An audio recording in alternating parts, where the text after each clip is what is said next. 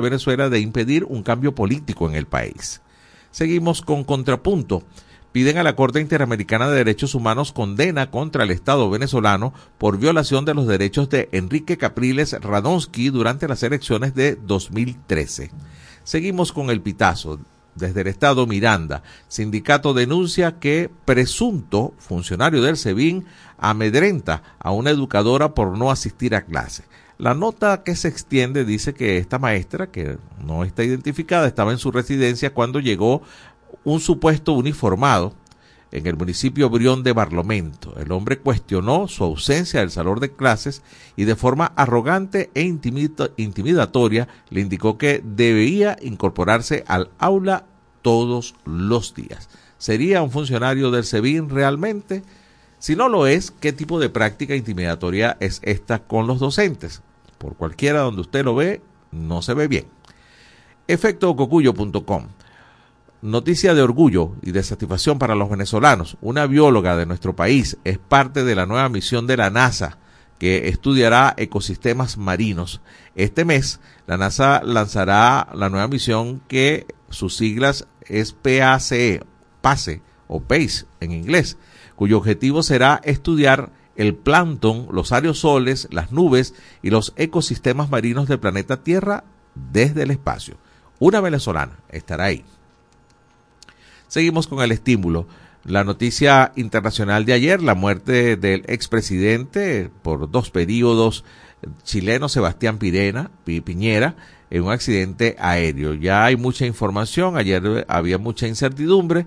Lo cierto es que el gobierno del presidente Gabriel Boric ha decretado tres días de duelo y se están preparando funerales de Estado como expresidente. Piñera tenía 74 años y según la información que hasta ahora se maneja, apenas había despegado pilotando su helicóptero, uno de sus mayores pasiones, después de un almuerzo con amigos. Por cierto, iban otras tres personas que sobrevivieron prácticamente ilesos. Eh, lo que se estima hasta ahora y la información que se maneja hasta este momento es que el presidente Piñero murió ahogado. Eh, no pudo quitarse su cinturón de seguridad, al igual como lo hicieron los otros tres pasajeros.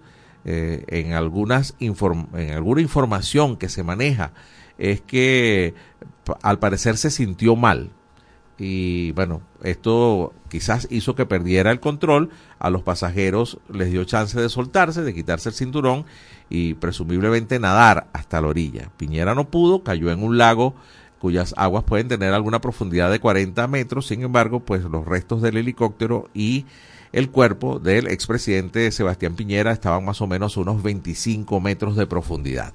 Ya eh, el cuerpo del presidente Piñera está en Santiago, y bueno, se van a rendir eh, funerales de Estado a partir de este viernes. Eso es lo que hasta ahora se sabe.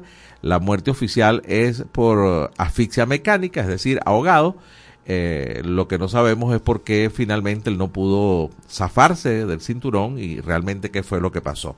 La investigación no está cerrada y se seguirá pues eh, indagando para saber los motivos. Se dicen que Piñera era un experimentado piloto, era una de sus pasiones volar e incluso cuentan algunas infidencias que cuando era presidente eh, pedía pilotar algunos de los aviones en donde él se trasladaba en funciones oficiales. Así que bueno, muy lamentable. Y por cierto, destaco las palabras del presidente Gabriel Boric. Vaya que eh, el presidente Boric ha sido criticado por muchas cosas, pero ayer se portó como un presidente, como un estadista. Dijo palabras eh, eh, en su justo y adecuado tono como presidente, refiriéndose a un expresidente muerto. Están en las redes. En Twitter, más que todo, se encuentra un discurso de aproximadamente unos dos minutos y medio. Pasamos a Runrunes. Regreso de las sanciones amenaza la caja de Maduro. De retornar las sanciones, la administración de Nicolás Maduro tendrá menos caja y persistiría el escenario de estabilización en el foso, con un crecimiento mínimo tras la declave del PIB entre 2014 y 2021. El tiempo del oriente del país nos reseña la muerte del exgobernador del estado Sucre, Eloy Gil. Falleció en Anzuategui. Este exgobernador de Sucre y exalcalde de Cumaná falleció la madrugada de hoy miércoles en Barcelona, estado Anzuategui, debido a una enfermedad pulmonar. Nos vamos al Zulia con versión final. Venezuela registró 24 violaciones a la libertad de expresión durante enero, según la ONG Espacio Público, quienes señalan que la mayoría de las violaciones documentadas fueron actos de censura, intimidación y ataques a periodistas. Avanzamos con la Nación Web. El gobernador debe declarar emergencia por los apagones. Esto lo dice el diputado jubilado de la Asamblea Nacional, Walter Márquez, quien pide al gobernador Freddy Bernal que asuma la responsabilidad de solucionar la crisis eléctrica en el Estado que ha afectado a los tachirenses y que a su juicio viola los derechos humanos y económicos. Insta a que solicite apoyo militar para resolver la situación. Y cerramos esta ronda con el impulso desde el Estado Lara. Larenses piden una solución ante los constantes cortes eléctricos. Varias de las personas consultadas en este trabajo hecho por los periodistas del Impulso lamentaron que las fallas en el servicio eléctrico se mantengan y señalaron que es una situación que afecta su calidad de vida. Una diez minutos de la tarde. Momento de despedir esta ronda de titulares. Vamos a avanzar escuchando el notiaudio del Pitazo. Notiaudio, El Pitazo. Un preciso resumen de lo que ocurre en toda Venezuela. Con Catherine Medina. Saludos estimados oyentes. A continuación hacemos un repaso informativo por las noticias más destacadas hasta este momento. Comenzamos lo que se sabe del colectivo Cara al Río que fue respaldado por el comandante de la Guardia Nacional en Petare. Algunos vecinos y dirigentes de Petare en Caracas reconocieron que el colectivo Cara al Río opera desde filas de Mariche y alertaron que extorsiona a comerciantes de la zona y de varios sectores de Petare. El grupo, que se hizo llamar Corredor de Seguridad, fue noticia el domingo 4 de febrero cuando grabó y difundió un video en redes sociales. En la pieza audiovisual señalan a funcionarios de la policía del municipio Sucre y policía del estado Miranda de opositores y responsables de un eventual golpe de estado. Esta acusación surgió a raíz de la detención de 14 de sus integrantes, acusados de hurtar objetos de valor en un galpón ubicado en el sector La Pica, cercano al embalse La Pereza en Mariche. Empresarios pidieron respeto al Acuerdo de Barbados en reunión de la Asamblea Nacional. Empresarios pidieron respeto al Acuerdo de Barbados en reunión de la Asamblea Nacional. Durante la reunión sostenida este lunes por los empresarios en la Asamblea Nacional para definir una propuesta de cronograma electoral, el presidente de Fede Cámaras, Adán Celis, insistió en la necesidad de que se respete el Acuerdo de Barbados, firmado por el gobierno de Maduro y representantes de la oposición. Asimismo, resaltó que para los ciudadanos las elecciones son una ventana de expresión, a través de la cual es posible crear confianza, fomentar la reinstitucionalización del país y consolidar las bases para el crecimiento económico. Abogados de los dirigentes de 20 Venezuela detenidos. Tribunales niegan información. La defensa de los tres jefes de campaña de María Corina Machado, la candidata presidencial del mayor bloque opositor de Venezuela, denunció este martes que, tras 14 días de su detención, tanto los tribunales como los cuerpos policiales niegan información del paradero de estos ciudadanos. El abogado Omar Mora Tosta, parte de la defensa de los líderes regionales Juan Freites, Luis Camacaro y Guillermo López, aseguró que no hay información pese a que hace 11 días el Ministerio Público admitió la detención y vinculó a los opositores con una presunta conspiración contra el gobierno. En Zulia, triple homicidio en la Concepción. Desconocidos matan a mellizos, jefes de una banda criminal. Un triple homicidio se registró este lunes 5 de febrero en La Concepción, municipio Jesús Enrique Lozada del estado Zulia. Entre los fallecidos están dos hermanos, quienes eran los jefes de una banda criminal llamada Los Morochos. Las víctimas quedaron identificadas como Jackson y Jefferson Villalobos Zambrano, mellizos de 23 años, y Alberto González de 42 años. Venezolanos emigran en condiciones tan precarias que impiden su integración. Las precarias condiciones en las que emigran los venezolanos dificultan su integración total en los países de acogida e impiden su acceso a un proceso de regularización migratorio, lo cual, a la postre, resulta en su retorno al país, según determinó el Observatorio de Investigaciones Sociales en Frontera mediante una investigación. Estimados oyentes, este ha sido el panorama informativo hasta esta hora. Narró para ustedes Catherine Medina. Estas informaciones puedes ampliarlas en nuestra página web elpitazo.net. También recibimos tus denuncias vía SMS o WhatsApp a través del 0414-230-2934.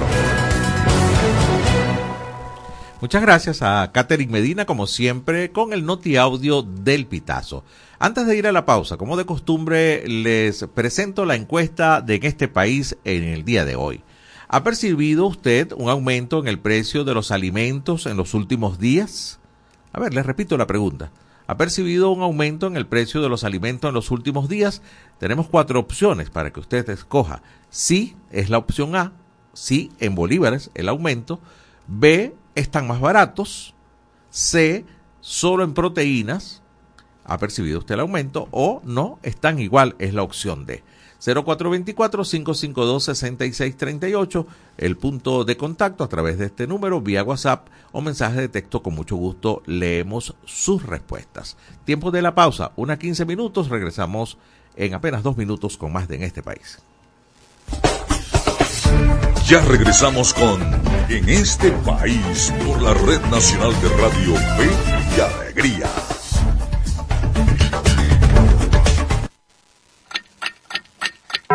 Una de la tarde y 15 minutos. Sube el volumen a tu fe, con alegría. Súbele, súbele. Jesús ha servido la mesa y nos invita a escuchar su palabra en la Santa Eucaristía. El que viene a mí nunca tendrá hambre. Todos los domingos llegamos a tu casa a partir de las 7 de la mañana. Compartamos como hermanos y vivamos el amor de Dios con la humanidad a través de la señal de Radio Fe y Alegría. ¿De qué color es la piel de Dios? ¿De qué color es la piel de Dios? Dije negra, amarilla, roja y blanca es. Todos son iguales a los ojos de Dios. Con calma y con respeto, todo se resuelve. Y es que hay temas que todos quieren hablar, pero nadie lo dice. Entonces, háblame bajito. Háblame bajito de lunes a viernes a las 6 de la tarde. Háblame bajito por la Red Nacional de Radio Fe y Alegría con todas las voces. Con calma todo se resuelve, a la suavecito. Descárgate nuestra aplicación Radio Fe y Alegría Noticias, disponible para iPhone y Android. Seguimos con En este país por la Red Nacional de Radio Fe y Alegría.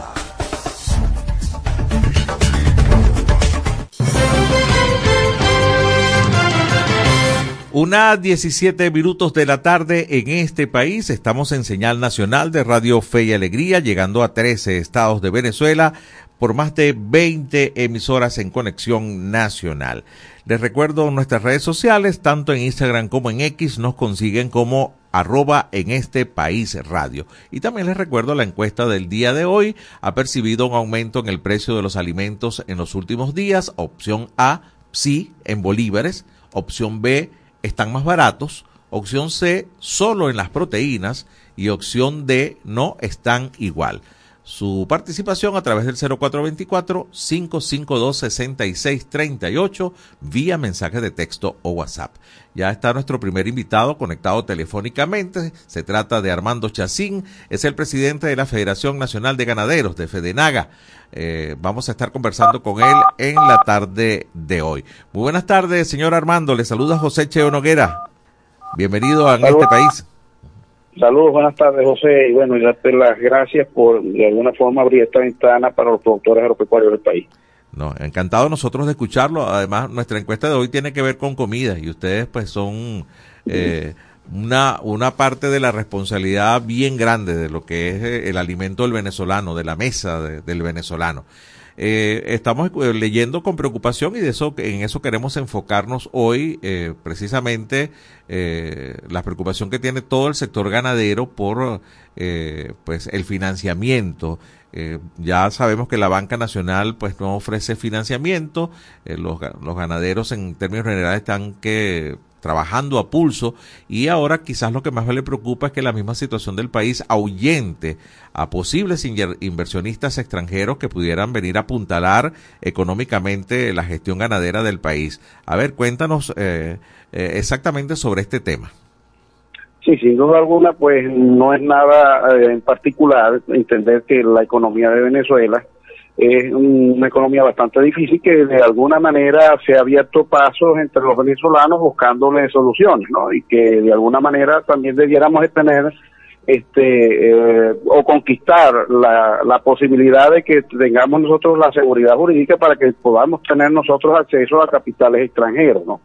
Este, sin duda alguna, pues no hay posibilidades en este momento de crear o generar seguridad este, al, inversionista extranjero para Venezuela hasta que no se aclaren ciertas cosas. Sin embargo, bueno, los productores agropecuarios estamos reinvirtiendo lo poco lo mucho que nos queda para seguir apuntalando este, la producción nacional y eh, basado en esto hemos presentado unos números bastante este, afirmativos a pesar de todas las vicisitudes que pasa el productor agropecuario en este momento.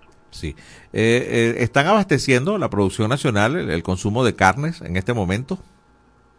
Sí, hemos tenido sorprendentemente, nosotros hace cinco años teníamos un consumo de carne per cápita de solamente de res, estamos hablando de carne bovina, entre res y de placa y búfalo, este, aproximadamente de 8 kilos. Hoy vemos con las matanzas, no es, estamos hablando de estimados, este, según las matanzas, según lo que este, se mete en los frigoríficos para el sacrificio, este, que hay aproximadamente un consumo, creyendo que tenemos más de 28 millones de personas todavía en el país, hay un consumo aproximado de 12 kilos, quiere decir que ha aumentado este, eh, sustantivamente este el, consumo de, proteína en el caso de nosotros de lo que representamos que es el, la carne de, de res y el de bovino, ¿no? De, búfalo, perdón. Sí, señor Armando, sin embargo, dependiendo por supuesto en el estado del país en que se encuentren, el, el precio de la carne se ha mantenido, de la carne de, ganado bovino.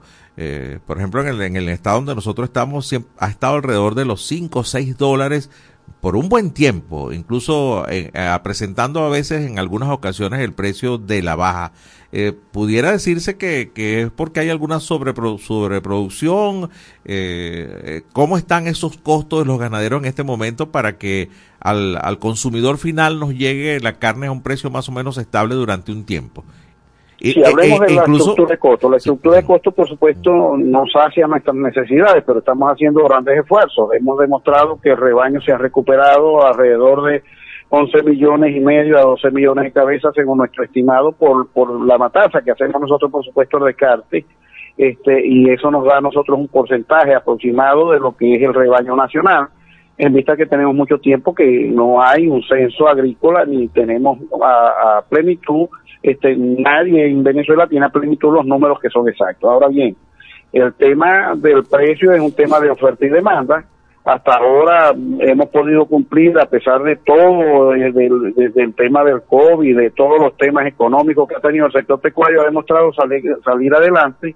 Este, y eh, no hay todavía desabastecimiento y no habrá todavía desabastecimiento en el país este eh, y por supuesto que usted llega a la carnicería y va a conseguir el corte que usted quiera con los precios quizás más económicos en carne este bovina de Latinoamérica, ¿no? Tú llegas a comprar a Colombia un kilo de carne y posiblemente esté alrededor de 10 dólares el kilo de carne, este, que usted, usted puede consumir aquí un kilo de carne de primera entre 6 y 7 dólares. Entonces, siempre los precios de Venezuela distan de los precios internacionales y estamos hablando de un país vecino. Hay países que marcan 16, 17 eh, dólares por kilo de carne, este según sea su poder adquisitivo y según sea la demanda, ¿no?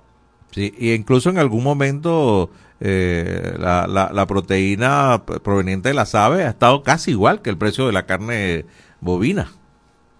Sí, yo pienso que eh, donde corre la carne de res más o menos aproximadamente está el mismo precio este de la carne avícola o de la, de la, de la proteína avícola, ¿no? Pero al mismo tiempo este también el pescado. Son, mm. son básicamente tres elementos proteicos que más o menos se manejan y tratan de equilibrar el mercado en cuanto al consumo, ¿no? Y aparte podemos decir también que el poder adquisitivo del ciudadano consumidor venezolano pues no le alcanza para más. Entonces, bueno, eso es un tema que simple y llanamente de oferta y demanda y que, y que a pesar de que nuestras estructuras de costos no están saciadas, pues hay algunas ventajas todavía, este, eh, como, como la exención de impuestos eh, y algunas otras cosas que, que nos ayudan de alguna manera a, a, vapulear los problemas que tiene hoy el productor agropecuario para poder una carne de calidad y por supuesto a precios este, sustentables y que podamos nosotros mantener nuestra Santa María abierta. Claro. O sea que todo apuntaría, estoy conversando con el señor Armando Chacín, es el presidente de la Federación Nacional de Ganaderos, todo apuntaría a una mejora importante del sector si tuvieran financiamiento, si tuvieran gasoil, ¿no? Entre otras cosas. No tengo ninguna duda de que si podemos despejar la problemática que tiene cada uno de los productores agrícolas y pecuarios del país, nosotros seríamos quizás una potencia que estuviéramos este, vendiendo alimentos a otras latitudes, a otros mercados internacionales, trayendo divisas a Venezuela. Venezuela tiene más de 34 millones de hectáreas ávidas para producir alimentos, agua y sol abundante todo el año. Y, este, por supuesto, necesitamos es apuntalar eh, eh, ese, ese rubro económico, esa actividad económica para que de alguna forma no estemos esperando solamente que este, podamos sobrevivir los sectores rurales en base a las dádivas que nos puede dar el petróleo en un momento dado. Así que hay una oportunidad inmensa de producir alimentos. Estamos bien situados geográficamente en el globo terráqueo y que de alguna manera hay alternativa pues este, se ha visto con poco apoyo hacia, no solamente del gobierno que está en el momento de turno, de muchos gobiernos, y prácticamente la agricultura y la ganadería están marginados y como que vistos como, como una opción poco este, prudente, pero es la opción de desarrollo a los sectores rurales. Así que creo que es mucho el trabajo que hay que entender. Hemos visto países que son una superpotencia también energética, pero también han desarrollado el campo y que de una u otra forma pues este, eh, han ido avanzando hacia buscar soluciones para todos los sectores y que son potencias no solamente en eso, sino en alimentación, en turismo, etcétera, etcétera. ¿Los ha escuchado eh, el gobierno venezolano en sus propuestas hasta, hasta este momento?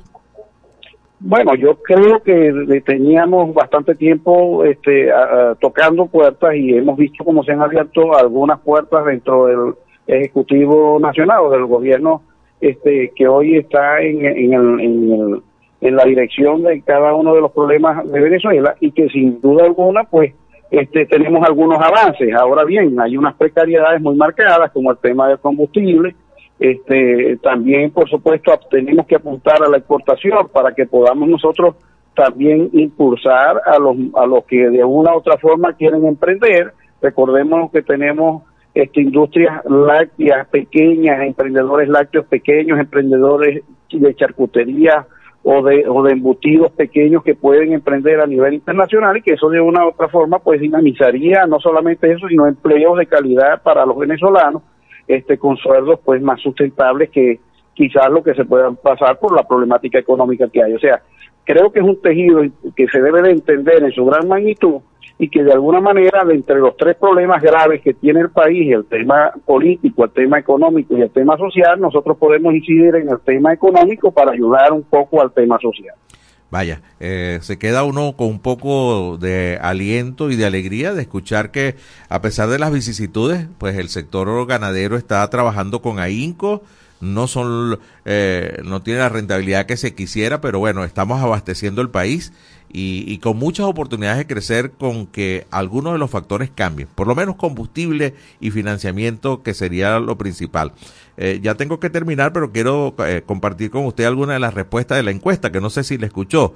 Eh, y, escribe José de Aroa, Estado Yaracuy, que es una región muy ganadera. Dice que allá está a 5 dólares el kilo de carne en Aroa.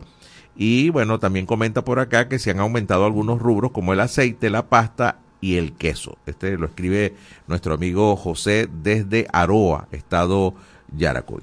Compartiendo con usted un poco también la intervención de la gente. Le agradezco mucho este contacto, eh, señor Armando. Gracias por, por eh, permitirnos conversar con usted un rato y presentar la situación de la ganadería en el país.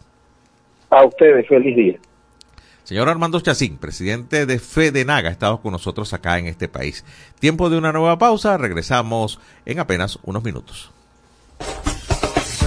Ya regresamos con En este país por la Red Nacional de Radio Fe y Alegría.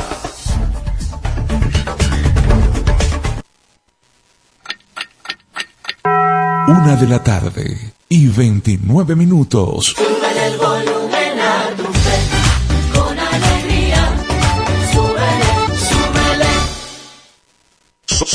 somos Radio Fe y Alegría Noticias.com.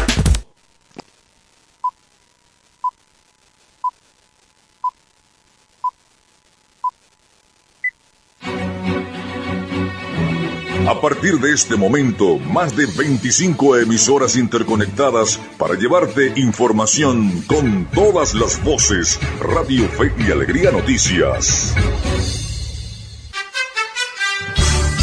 Avance informativo. Avance informativo.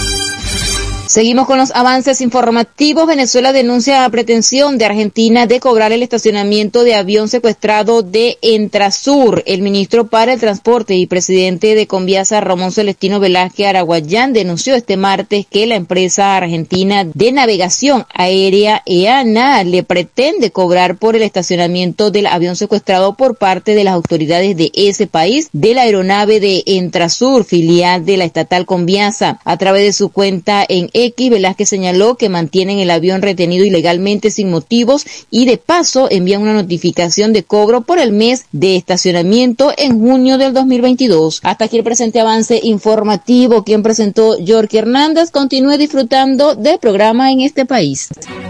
Contamos con periodistas en toda Venezuela para llevarles la información en vivo y en caliente Red Nacional de Radio Fe y Alegría, con todas las voces.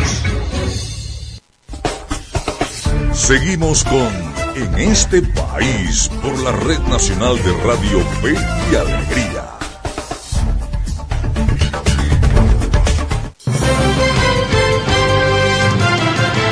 Una de la tarde, 31 minutos en este país. Estamos en señal nacional de Radio Fe y Alegría. Nuestra encuesta de hoy, vaya participación interesante de nuestros queridos oyentes en toda Venezuela. Han percibido un aumento en el precio de los alimentos en los últimos días. Estamos dando cuatro opciones. Opción A, sí, han subido en bolívares. Opción B, están más baratos. Opción C, solo las proteínas es la que han subido. Opción D, no, está todo igual. 0424-552-6638. Por acá nos escriben desde Mérida, un mensaje un tanto largo, voy a tratar de leerlo. Dice, acá en Mérida producimos verduras y ramas. Eh, y nosotros los compramos hasta más caro que en Caracas, Maracay, Barquisimeto, Valencia. Razón, allá llegan los camiones de los gochos y pues aparte de vender con el precio en dólares al Banco Central, colocan una lista de precios. Acá en Mérida lo que ocurre que es que la producción llega a los mercados mayoristas y es entonces cuando llegan los ciudadanos con camiones y compran casi regalado al campesino que de paso les fían y les pagan hasta 15 días después. Entonces, este bachaqueo de transportista, eh, que no es Sudán, coloca aquí, eh, y que no siembra las ramas, eh, son los que hacen que en Mérida no haya hortalizas. solución, que los productores campesinos lleguen con sus propios camiones a distintas parroquias a vender sus productos y así se acaba de esta forma los vivos criollos, que son los que encarecen el producto. No pagan impuestos, no los venden bien caros sobre todo a los adultos mayores y pensionados asalariados que no les alcanza el dinero. Gracias por su participación a esta persona que ha escrito desde Mérida. Toca presentar nuestra producción en el programa de hoy. Les presento el micro de Venezuela Electoral. Y esto es Venezuela Electoral, una cápsula diaria con noticias e informaciones sobre las elecciones venezolanas. Elecciones venezolanas. El ala de Acción Democrática que controla el diputado de 2020 Bernabé Gutiérrez propone el viernes 5 de julio como fecha de las elecciones presidenciales 2024. Justificó el día escogido, Día de la Independencia de Venezuela, porque a su juicio no hay para los venezolanos fecha más importante.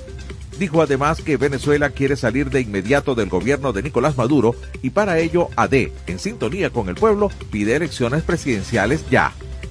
Acompañado de los también diputados de 2020 José Gregorio Correa, Luis Eduardo Martínez y Óscar Ronderos, dijo que por respeto al Consejo Nacional Electoral se abstenían de leer el cronograma electoral completo con cada una de las fases del proceso. Los parlamentarios asisten a la consulta nacional convocada por el presidente de la Asamblea Nacional 2020, Jorge Rodríguez, desde este 5 de febrero en el Palacio Legislativo, a la que se tiene previsto acudan otros factores de la oposición moderada, representantes sindicales y gremiales, el llamado Poder Popular y movimientos sociales. Vía Efecto Cocuyo, los acompañó José Cheo Noguera. Escucharon Venezuela Electoral. Pueden seguirnos en las redes sociales del programa en este país. En este país. Una 35 minutos de la tarde. De inmediato tendremos un reporte de Fregnis Gómez de Radio Fe y Alegría Noticias. Sin piedad, cortes eléctricos en Machiques empeoran a los enfermos crónicos aumentando su agonía. En los últimos días se han agudizado los cortes eléctricos en el municipio Machiques, con un racionamiento de hasta cuatro horas y cuando se está de mala suerte podría llegar hasta las ocho horas, como fue el caso del pasado domingo 4 de febrero, donde se aplicó el racionamiento desde las 3.30 de la tarde y hasta las 8.30 de la noche. Luego, pasada la media hora de haberse restablecido el servicio eléctrico, volvió un apagón según información extraoficial por presentar fallas en la estación Palito Blanco, dejando sin electricidad a los municipios Rosario y Machiques de Perijá, trayendo como consecuencia el estrés en estos pacientes, siendo los más vulnerables en dañar su mentalidad y su condición física, porque son pacientes que presentan alguna discapacidad para moverse y valerse por sí mismo la gran mayoría presentan escaras profundas y dolorosas. Escuchemos. María Verónica Hernández Manjarre. Bueno, cada vez es una agonía porque el niño se queja, no hay en qué lugar de la casa meterlo, ponerlo. Y aparte que nuestras lluvias que nos acompañan es algo difícil, que tenemos que turnarnos en la familia con el ventilador, tipo con cartón, con cartón, con la tapa, para que él pueda estar en un momento un poco fresco. fresco no es justo, no es justo siendo un país tan rico, tan productivo, con todos los servicios disponibles, pero mal administrado. El llamado que tú le haces a las autoridades. Que por favor se aboquen a solventar nuestra situación, a la necesidad de que tenemos familiares enfermos. No solamente soy yo, sino personas con cáncer, eh, con problemas cardíacos, que se aboquen a resolvernos nuestros problemas. Luisa de Romero, e, esto es horrible, que yo tengo el esposo mío enfermo y, esto es increíble con el calor. ¿Cómo hace él para, para solventar esas cuatro horas sin luz? ¿Cómo hace él? Con un abaniquito que tengo chiquitico abajo de una mata. Que por favor, que, que, quiten la, luz como dos horas en la tarde, por favor. No, no, no es ahora a las 11 de la mañana que uno está haciendo el almuerzo y, y uno con enfermo. No, no puede ser. Otro de los testimonios para Radio Fe y Alegría es el de la señora de 76 años quien cuida a su esposo de 71, quien tiene un año en cama. Contó sentirse agobiada de ver a su esposo sufrir por tanto calor, además de la enfermedad, la falta de insumos médicos, la falta de liquidez económica, que debemos realizar vendimias y rifas. También tenemos que soportar estos cortes eléctricos sin previo aviso. Acotó hizo un llamado al gobierno nacional a dar pronta solución. Para Radio Fe y Alegría Noticias reportó Frennis Gómez. Gracias, Frennis Gómez, del equipo de comunicadores y periodistas de Radio Fe y Alegría Noticias, por este reporte del día de hoy. Bueno, vamos a pasar al deporte y aunque todavía le quedan dos juegos en la Serie del Caribe, la selección venezolana, los Tiburones de la Guaira, ya han asegurado un cupo en la semifinal. Así que bravo por los Tiburones. También hay noticias interesantes del béisbol. José Altuve eh, renovó su contrato hasta el 2029, 125 millones de dólares. Pero seguro ahí está ya listo Miguel Valladares para compartir esta y más información en la movida deportiva. En este país presentamos La Movida Deportiva con Miguel Valladares. Un gran saludo amigos del deporte, es un gusto recibirlos de nuevo a mitad de semana en la grada de En este país. Arrancamos el repaso de la actualidad deportiva con béisbol de las grandes ligas y es que los tiburones de la Guaira amarraron su clasificación a semifinales luego de derrotar al hasta entonces invicto Federales de Chiriquí de Panamá con pizarra de cinco carreras por cuatro. Los alados se apoyaron en un tubey de Hernán Pérez con bases llenas y un par de outs en la pizarra en el cierre de la sexta entrada para darle vuelta al marcador y romper el yugo que venía imponiendo el abridor canaleño Antonio Frías. El fly que trajo a tres compañeros al plato se unió con un cuadrangular solitario de Alcides Escobar en el séptimo tramo para conseguir la ventaja definitiva. Panamá se fue arriba con par de cuadrangulares consecutivos en la primera entrada frente al abridor Ariel Miranda. También atacó en la apertura del noveno episodio en el que colocó hombres en las esquinas sin outs, pero Arnaldo Hernández logró una doble matanza y un ponche que cerró el juego. En otros resultados, Tigres del Licey clasificó al blanquear a Curazao 2-0, mientras que los Naranjeros de Hermosillo de México se llevaron la victoria ante Nicaragua 5-2 en duelo de equipos eliminados. Para hoy, Tiburones estará midiendo al colista Nicaragua, Dominicana hará lo propio con Panamá y Curazao se enfrentará a Puerto Rico en la búsqueda del último cupo a semifinales. Y seguimos con fútbol porque ayer comenzó la Copa Libertadores y la actuación de los clubes venezolanos. La Academia Puerto Cabello derrotó en condición de local a Defensor Sporting de Uruguay tres tantos por dos en el Estadio Misael Delgado de Valencia. Antonio Romero anotó por los porteños apenas al segundo 20. Nicolás Fedor lo hizo en el parcial 36, mientras que Michael Covea firmó el 3-2 definitivo con un tanto en el minuto 88 cuando el marcador estaba empatado. La vuelta será el próximo martes en Uruguay. Allí el equipo venezolano buscará clasificarse a la fase 2 y así seguir avanzando. Hablemos ahora sobre la Copa América de Futsal que se disputa en Paraguay porque ayer Venezuela igualó con el seleccionado guaraní sin goles, lo que deja la expectativa para la última jornada de la ronda de grupos en la que sabremos los clasificados a semifinales y los boletos restantes al Mundial en Kazajistán. El resultado deja a Venezuela en el penúltimo lugar con cuatro unidades, producto de una victoria ante Chile y un empate frente a Paraguay. Hoy la Vinotinto se las verá con Ecuador, que ya está eliminado y no tiene puntos, por lo que solo le sirve una victoria para conseguir el boleto. Y nos vamos con varias corticas y al pie iniciando con baloncesto porque esta noche Gladiadores de Anzuategui se estará enfrentando a los Halcones de Jalapa en la última ventana clasificatoria de la Champions League de las Américas en México. Los venezolanos llegarán incompletos debido a que no se les aprobó la visa a tres de sus jugadores. En béisbol de grandes ligas, el Astro Boy José Altuve renovó contrato con los Astros de Houston por cinco años y 125 millones de dólares. Prácticamente Altuve aseguró terminar su extraordinaria carrera con el equipo que le dio la oportunidad de llegar a las grandes ligas. Y en fútbol, la Real Sociedad inscribió al venezolano John Aramburu para la ronda de octavos de final de la Champions League, en la que el equipo español se estará enfrentando al Paris Saint-Germain la próxima semana. El joven lateral venezolano se ha hecho de un espacio importante con la Real Sociedad, incluso se ausentó de la Vinotinto Sub-23 que está buscando un cupo a los Juegos Olímpicos. De esta forma llegamos al final del repaso por la jornada de hoy, pero le invitamos a que nos acompañe de nuevo mañana en la grada de En este país. En este país presentó La Movida Deportiva con Miguel Valladares. Una 42 minutos. Muchísimas gracias a Miguel Valladares, como siempre, por eh, este importante resumen deportivo.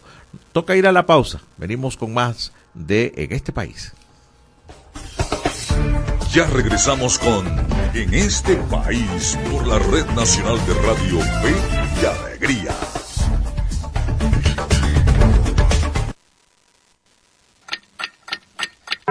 Una de la tarde y 43 minutos.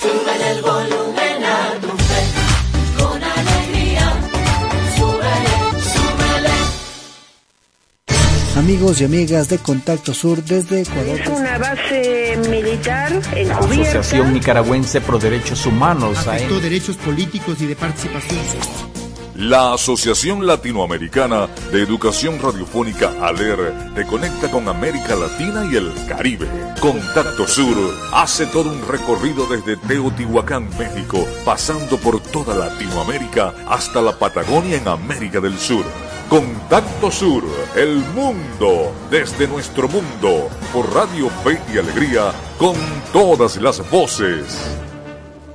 La escuela en la radio. Aprende desde casa con el equipo pedagógico del programa Escuela de Fe y Alegría Venezuela y el Instituto Radiofónico Fe y Alegría.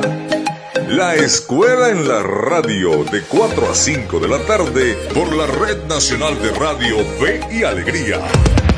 Descárgate nuestra aplicación Radio Fe y Alegría Noticias, disponible para iPhone y Android.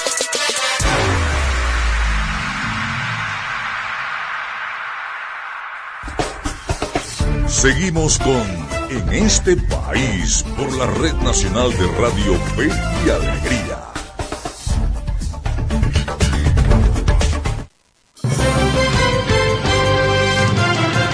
Es la una de la tarde con 44 minutos. Seguimos en este país en señal nacional de Radio Fe y Alegría, llegando a tres estados de Venezuela por más de 20 emisoras conectadas simultáneamente. Les recuerdo la encuesta de hoy la encuesta en este país ha percibido un aumento en el precio de los alimentos en los últimos días. Opción A, sí, en bolívares. Opción B, están más baratos. Opción C, solo en las proteínas. Y opción D, no, están igual. 0424-552-6638. Ahí tenemos su participación, la leemos como esta, por ejemplo. Nos amplía su mensaje el amigo eh, José desde eh, Aroa. Dice eh, que en la charcutería el queso está carísimo, pero cuando el productor lo van a vender pagan solo 3.50 por kilo.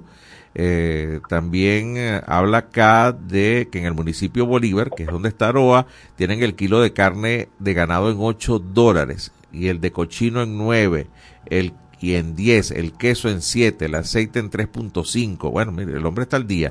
Y 2 dólares muchos artículos. Dice que es un abuso de gente que el bono no les alcanza para nada. Es la señora Roselia Mendoza quien nos escribe. O sea que para ella la opción es que sí, aumentó todo definitivamente, no solamente en bolívares, sino en dólares.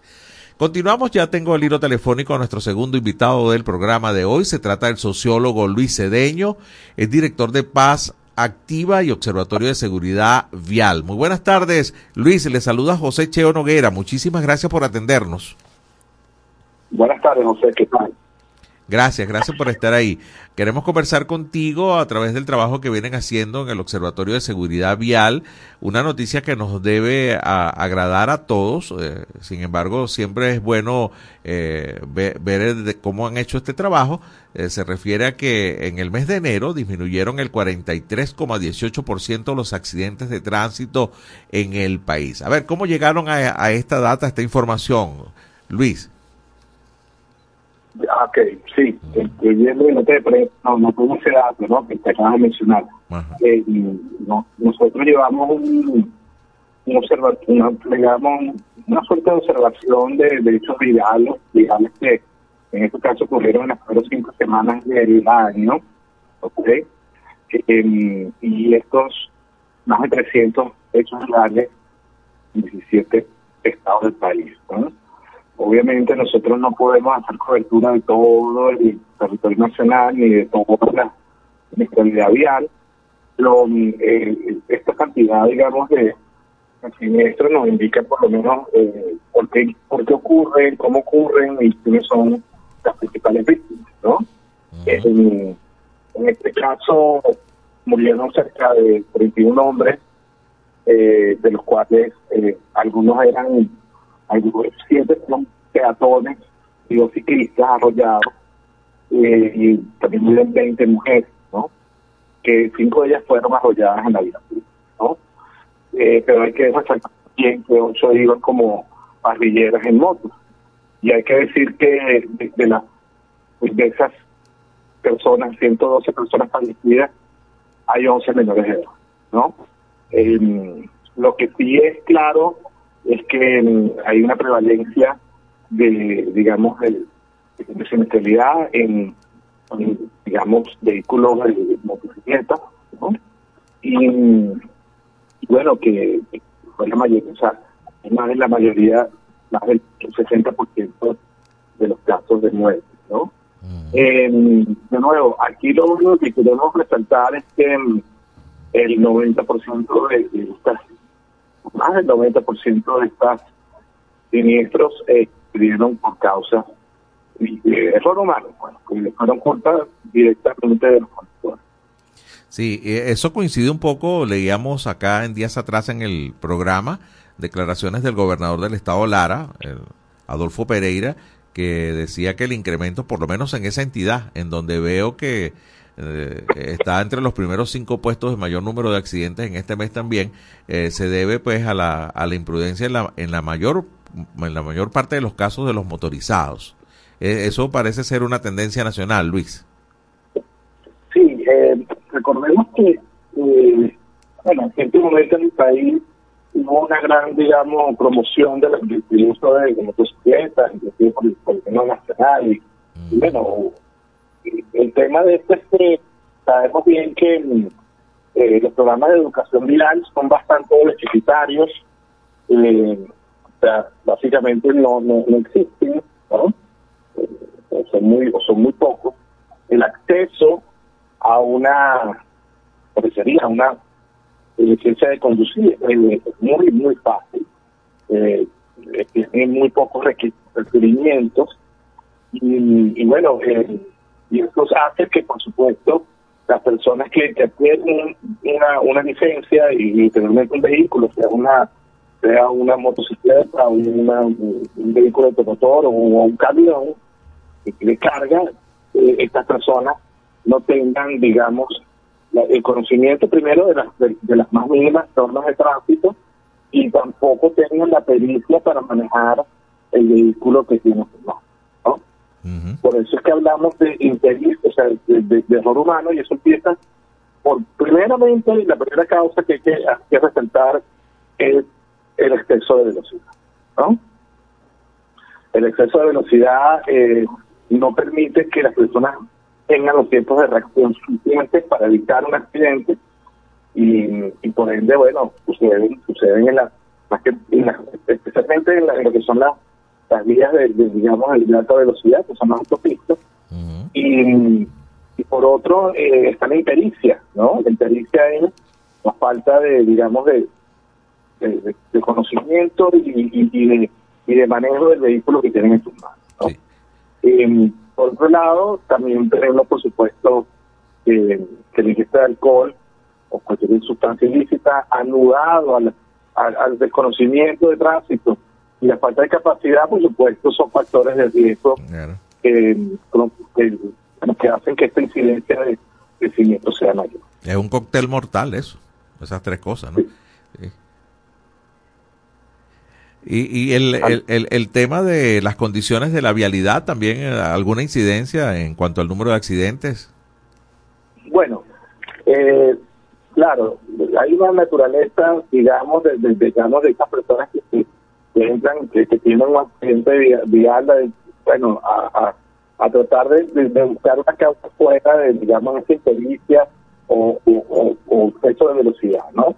Lo que sí te puedo decir es que claramente en ciertos casos, especialmente cuando, cuando vemos el mapa y estos accidentes empiezan a ocurrir siempre en el mismo lugar, eh, ahí es donde tenemos que observar que puede haber un aspecto físico de la vialidad que está que está siendo un factor de riesgo, ¿no? Por ejemplo, en, algunos casos que se está haciendo mantenimiento de las vías y vemos este raspado, ¿no? En, las calles, que, es necesario cada cierto tiempo, eh, digamos, eh, sustituir el manto asfáltico, ¿no? De, la, de las vías, por razones ya de que ese, asfalto ya venció, ya, ya, ya cumplió sus años de servicio. Claro. El rayado, por ejemplo, también, ¿no? Empezamos, empezamos con, con, con, este raspado que hace que la vía sea mucho más, eh, digamos, eh, desigual, que no tenga, tú sabes, que no tenga, que no tenga el rayado, que, que no tenga una cantidad de cosas que son importantes y, las personas entonces asumen esto a la misma velocidad, este, estas mismas vías que están que están siendo mantenidas eh, y bueno, en épocas de lluvia, hoy llovió que es algo muy particular, estamos en época de sequía, cuando la, cuando el, el, pavimento está mojado, especialmente cuando está mojado de forma leve, ¿no? Hay que decirlo. Es, cuando es más peligroso, sí. Es más peligroso porque el, asfalto eh, tiene toda esta cantidad de, suciedades que van dejando los, los automóviles. Recordemos que nuestros automóviles no solamente eh, van generando desperdicios en las mismas vías, ¿no? Sean eh, pequeñas partículas de caucho, aceite, el mismo, digamos, los mismos gases de la combustión terminan cayendo en la misma calle de forma, digamos, sólidos, ¿no? Y, esas calles, en la medida que van acumulando, estos, digamos, estas impurezas, suciedades, etcétera, en el momento en que apenas eh, tiene algo de, digamos, de humedad o de agua, eso se vuelve como un jabón, pues, como una suerte de, mezcla muy peligrosa, ¿no? Em, y claramente eso puede ser un factor anudado a el exceso de velocidad y otras y otros factores de, digamos de, origen humano y claramente aumenta exponencialmente los factores de riesgo. Sí, estamos conversando con Luis Cedeño, es sociólogo, es el director de Paz Activa y también del Observatorio de Seguridad Vial. Eh, Luis, ¿cómo ven ustedes desde el observatorio el tema de la prohibición y el desmontaje de, las llamadas barras LED, de estas luces LED que eh, realmente eh, pues no dejan a ver las personas? Bueno, eh, sí, allí ya, bueno, ya se ha comentado sobre este tema. El, el, el, o sea, digamos, el, problema central es que es que al tener una cantidad de, de lúmenes, o sea, o, de, digamos, de, brillo, especialmente que vemos, estamos viendo inclusive motocicletas con estas, digamos, con estas reglas o, o bandas de luces, ¿no? Eh, puede confundir a los conductores que vienen eh, en contravía, ¿no? En, cuanto a que no sabemos si es una motocicleta, si es un, si es un vehículo completo, etcétera, etcétera, ¿no? Es importante destacar que bien uno puede tener con sus faros, originales, uno puede cambiar o, actualizar este faro a un faro de, de diodos, de, de, estos diodos que emiten luz, que son mucho más eh, que emiten mucho más lúmenos, que son, más fuertes.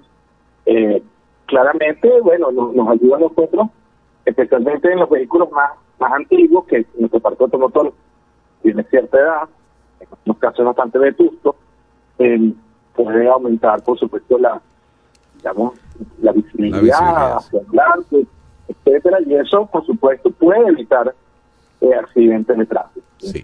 el problema es cuando cuando se hace un, en exceso, se, ponen faros en exceso, que son extras a, a lo que ya tienes tú en tu vehículo, sea porque tienes, no puedo entender que eso suceda de repente en las zonas rurales donde donde la iluminación vial es inexistente, o, no es muy poca, eh, de repente se necesita mayor luz, etcétera, y, vemos como algunos vehículos tienen estos faros paralelos, que faros arriba, abajo, porque bueno, están en, zonas rurales, ¿no? pero digamos, en las zonas urbanizadas, altamente urbanizadas, las grandes ciudades, se ha hecho un esfuerzo importante en, inclusive cambiar las luminarias originales de las autopistas por luminarias de LED, ¿no? Que no son directamente, no, no, no van a estar directamente direccionadas hacia la línea de vista del conductor, sino más bien están direccionadas hacia el espacio, digamos, de, de la carretera, pues para hacerla más visible, para evitar accidentes de tránsito, etcétera. Entonces, eh, allí no es necesario realmente tener mayores, mayores digamos, luminarias de vehículos eh, y exceder lo que sería eh, el, volumen, de, digamos, de luz que, bueno, que, se considera normal y especialmente para las personas que vienen contra el tráfico no sea una una, una, una situación donde literalmente frente a esta cantidad de luz no, no lo está encandilado. Lo pues, sí, lo Así es. Luis, te agradezco mucho este contacto. Vamos a estar pendientes. Ojalá que estas tendencias se mantengan, de que los accidentes de tránsito eh, continúen en baja, eh, que sea por toma de conciencia, evitar el exceso de velocidad, la ingesta de bebidas alcohólicas, la impericia. Ojalá que estas cifras sigan manteniéndose de esta manera, en baja. Le agradezco este contacto. Gracias por, por permitirnos. Estamos a la orden.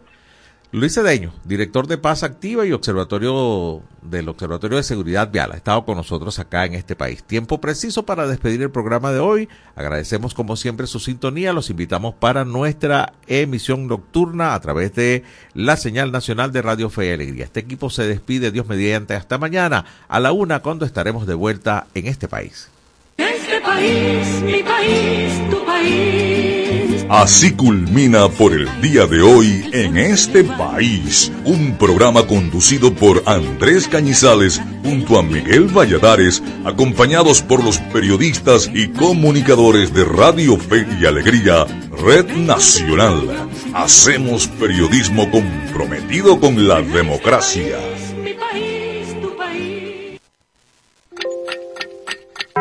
Una de la tarde y 59 minutos.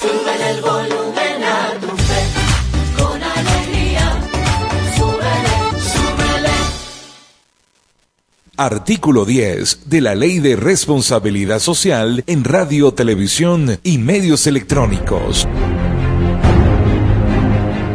Domingo Antonio Sifontes, el terror de los ingleses. El general Domingo Antonio Sifontes nace en Cantaura, estado Anzoátegui. En su infancia se interesa por la agricultura y la literatura, lo que se convierte en su pasión. Años más tarde, se traslada con su familia a Tumeremo y se suma al ejército venezolano para continuar con su formación académica en el mundo militar. Se le conoce como un gran pensador, partidario de la resolución diplomática y la alianza cívico-militar. Domingo Antonio Sifontes, el terror de los ingleses. Espacio Publicitario. Goma Inca, rumbo a los 50 años de calidad. Fabricación de artículos técnicos en gomas y servicios relacionados tales como engomados de rodillos, tambores, poleas, válvulas, tuberías, todo para la industria en general, recubrimiento antiácido y antiabrasivo de tanques para la industria química, engomados de tanques cisternas que transportan líquidos corrosivos, fabricación de sellos hidráulicos y neumáticos por control numérico, Sistema Siljet de fama mundial. Garantizamos la fabricación en minutos de juntas de vástagos, pistón, rascadores, estoperas o ring. El cliente puede observar la fabricación de su pedido y sale con sus piezas ya fabricadas. Contáctanos al 0251 269 0301 al 0416-450-9903 o al 0412-725-4034. Atendemos a nivel nacional. Goma Inca, rumbo a los 50 años de calidad.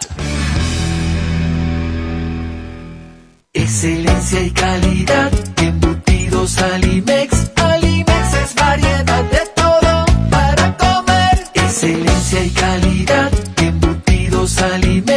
Más práctico y divertido. Embutidos Alimex.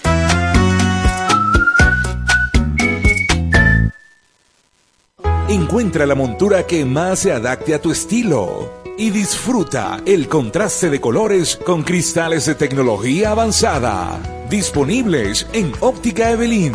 Lentes multifocales, digitales, correctivos, visión sencilla, lentes de contacto y de sol. En los mejores materiales a un superprecio. Te ofrecemos también consulta oftalmológica. Óptica Evelyn.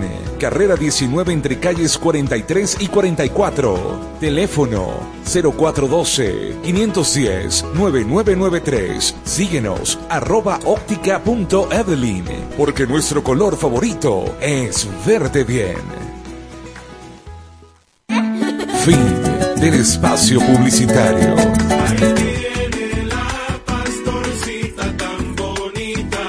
La Divina Pastora se encuentra en la Vicaría La Santa Cruz, El Garabatal, Avenida Principal. Sigue la ruta de la Divina Pastora con fe y alegría. Con María, caminemos en comunión. Mi divina pastora. Seguimos siendo la FM de todas las voces. De todas las voces. Radio Fe y Alegría. 97.5 FM. Tu radio.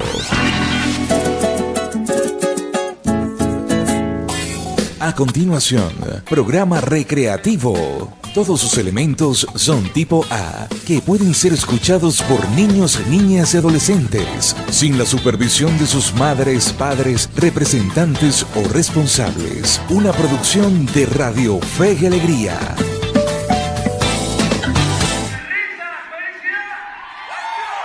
Escucha Free Cover y sus invitados, tus artistas favoritos en el formato que más te gusta.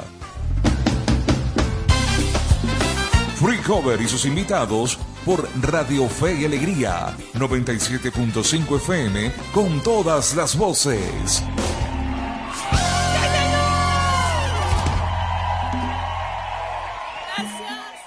Lo mejor de la música en Free Cover y sus invitados.